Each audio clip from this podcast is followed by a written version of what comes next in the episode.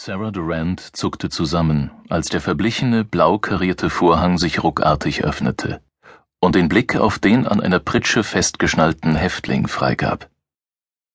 Hinter sich hörte sie eine Frau nach Luft schnappen.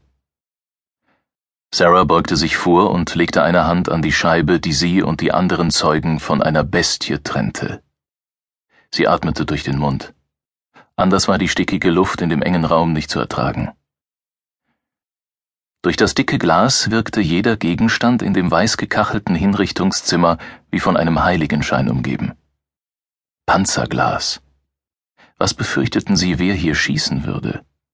Der von den Beruhigungsmitteln inzwischen schon ganz benommene verurteilte Mann oder diejenigen, die hierher gekommen waren, um ihm beim Sterben zuzusehen? Sarah schlang die Hände ineinander, legte sie in den Schoß und erschauerte als der eisige Lufthauch aus der Klimaanlage sie traf. Mit ihr drängten sich elf weitere Menschen vor der Glasscheibe, alles Angehörige der anderen Opfer. Sie nahm jedoch kaum jemanden wahr. Die anderen waren hier, um einen Schlussstrich zu ziehen. Sarah hingegen wollte antworten. Aus schmalen Augen, denen kein Detail entging, musterte sie den Häftling auf der anderen Seite. Infusionsnadeln steckten in den zur Seite ausgestreckten Armen. Sieben Lederriemen fixierten seinen Körper, die Pose erinnerte auf fürchterliche Weise an eine Kreuzigung. Doch dieser Mann war kein Messias. Er war der Teufel in Person.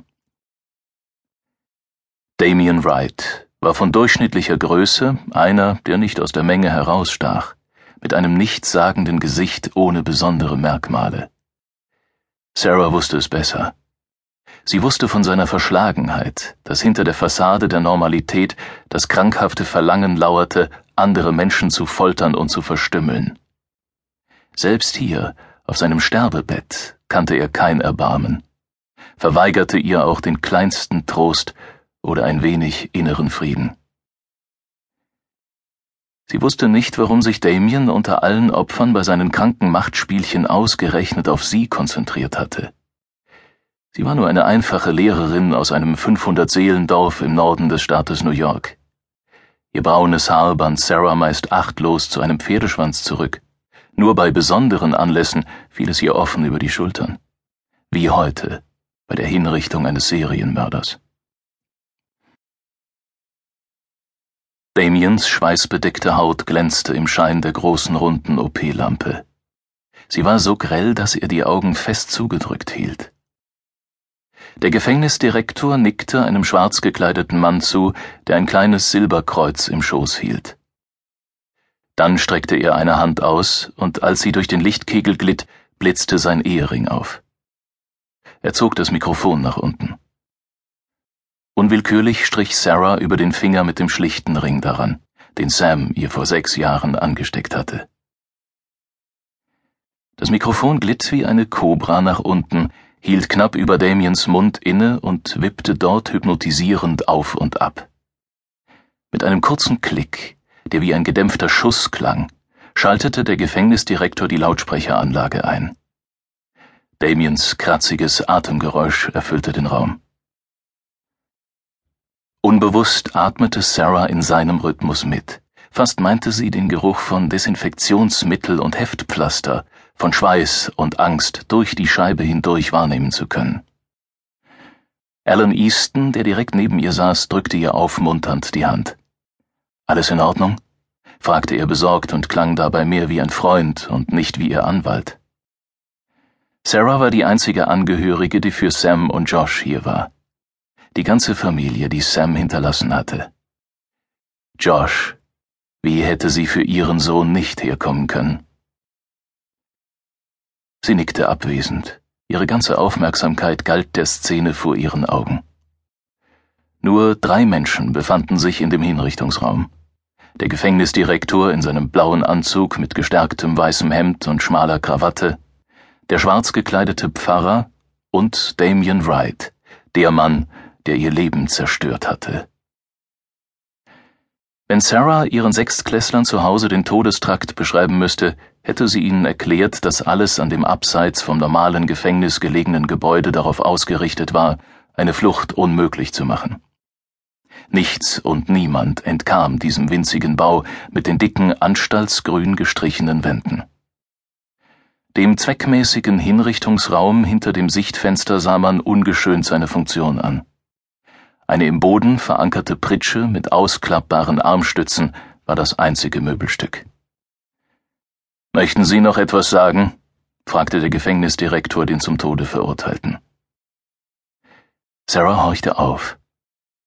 Eine Fliege unterbrach das unheilige Prozedere, stieß unter ohrenbetäubendem Surren immer wieder mit den Flügeln gegen das Gitter vor den zwei flackernden Glühbirnen.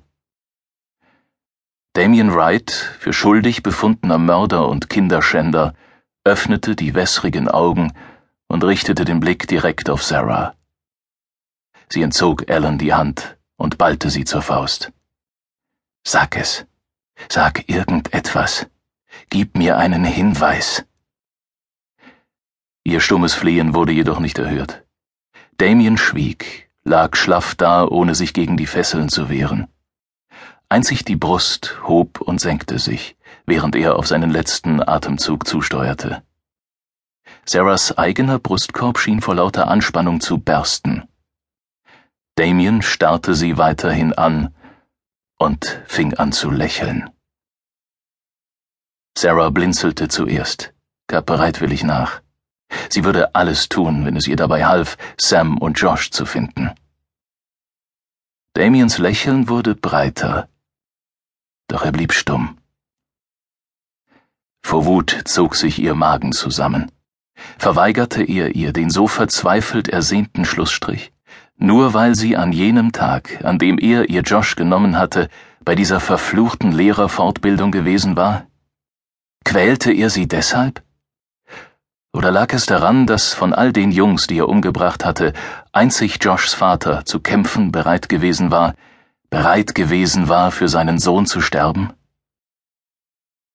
Alan hatte vermutet, Sam habe Damiens Ritual gestört, ihn gezwungen, entgegen seiner kranken Fantasie vom geplanten Ablauf abzuweichen und erst Sam umzubringen, ehe er sich wieder Josh zuwenden konnte. Der Pfarrer las aus der Bibel, hob den Blick dabei jedoch nicht ein einziges Mal vom Buch, um nach der verlorenen Seele zu schauen, für die er betete. Vor 22 Monaten noch hätte der Psalm Sarah Trost gespendet, sie berührt. Heute jedoch waren es nur mehr leere Worte, bedeutungsloser noch als das Surren der Fliege.